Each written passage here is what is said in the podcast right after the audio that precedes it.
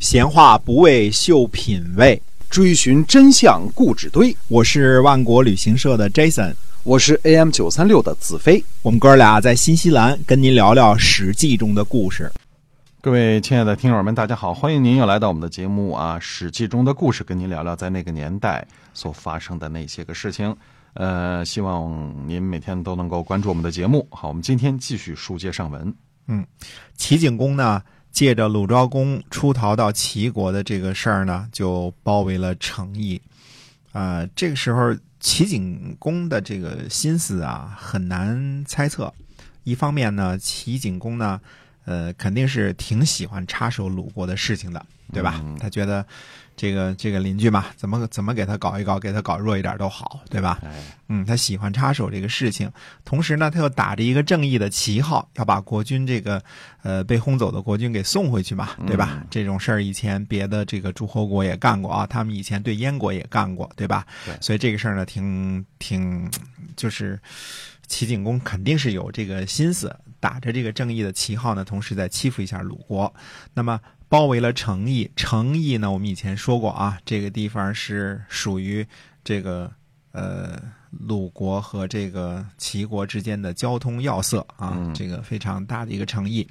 那么成邑大夫公孙朝呢，呃，他就去见季平子，因为成邑呢是孟孙氏的属地，但是孟义子呢当时年纪还小呢，非常小啊，而且呢，这个呃季平子是鲁国的执政大臣嘛，那么战争呢也是因为季氏而起的，公孙朝呢就去找季孙氏，并且呢向他请战啊，那么公孙朝的这个请战呢就被允许了，那么。呃，公孙朝说呢，这个我要送人质到这个季孙氏家里去，因为他是孟孙氏的人嘛，对吧？那么季平子说呢，呃，不许送人质，那我非常相信你，这就足够了。公孙朝呢对齐国人说啊，齐国人这儿围城了嘛，他说孟氏呢是鲁国次等地位的公卿啊，只是呢使用诚意。二爷成邑人呢都不堪忍受了，请呢西监于齐，就是请让齐国来保护成邑。那么齐人呢，呃，围困成邑之后呢，公孙朝呢去攻击齐国在淄川印马的这个军队，并且对齐国人说呢，这是让鲁国人相信成邑人呢是在进攻齐国的军队，呃，瞒过鲁国人。那么公孙朝呢？其实是使用了诈降的计策啊。那么，呃，这个诈降呢，其实就是为鲁鲁国呢争取什么呢？争取这个准备战争的时间呢。等到鲁国呢一切都准备好了啊，这个滚木雷石啊、弓箭什么都准备好了，这个时候呢，公孙朝呢去跟齐国人说，他说。不是不想不投降啊，他说底下人呢不想投降，我也拗不过众人，所以还是呃打仗吧。啊，怎么回事？把把齐国人给忽悠了一下啊。那么，鲁国呢和齐国的军队呢在吹鼻交战。吹鼻呢位于今天的山东宁阳，我们说这个城也是在宁阳附近啊。这个，在这个呃，在这个汶水汶水之上吧，叫汶上这个地方啊。啊，那么这里呢，呃，距离城呢也不远。呃，《左传》当中呢，非常生动的记载了这次战役当中的几个细节。其实，呃，我们有的时候不愿意这个说，《左传》当中记载好多这个什么语录似的啊，这个思想啊什么这这些东西，很多时候我们就这个就是就删掉了啊，不如这个细节好玩啊。对哎，细节好玩。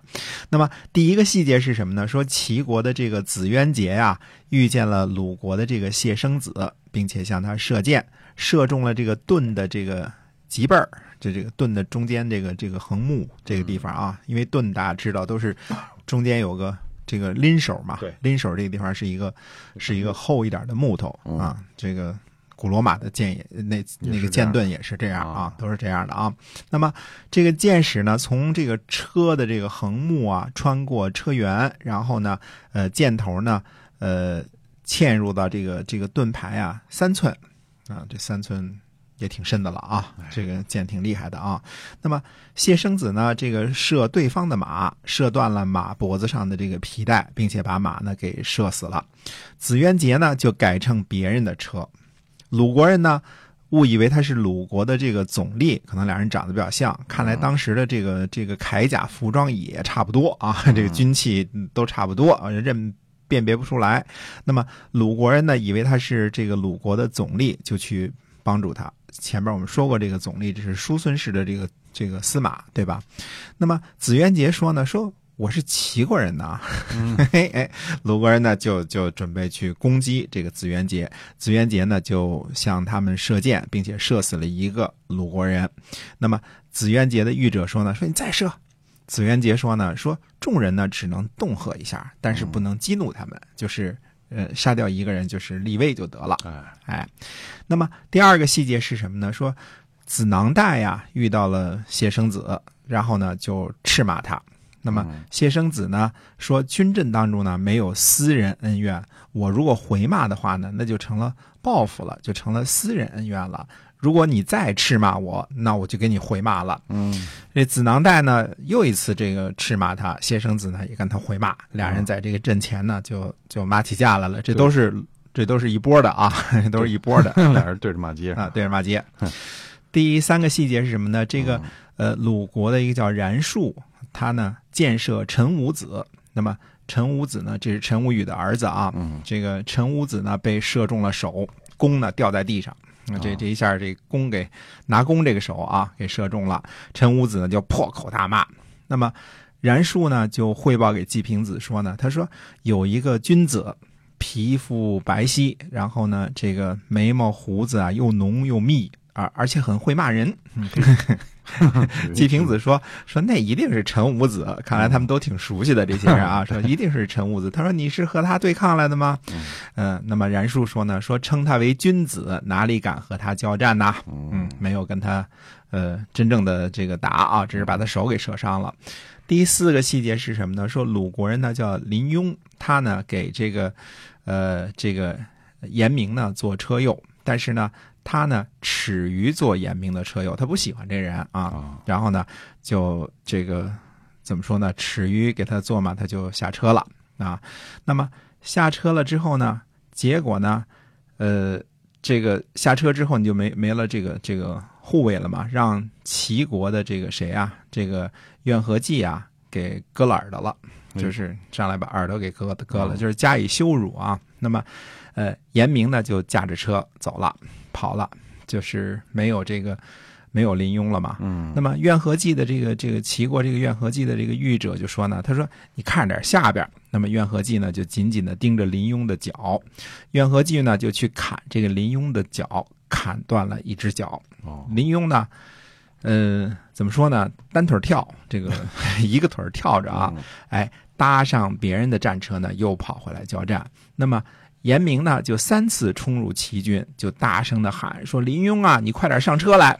嗯，这个没车没有保护了嘛，对吧？是。哎，严明呢，大声来呼唤这个林庸来乘车呢，就表示说：“呃，无论鲁国大夫之间有什么不和，但是现在都是一心一意的归附在季氏之下啊，要和这个齐国呢交战，跟齐国人呢势不两立啊。”怎么怎么表示？这个林庸呢，看来比较，呃。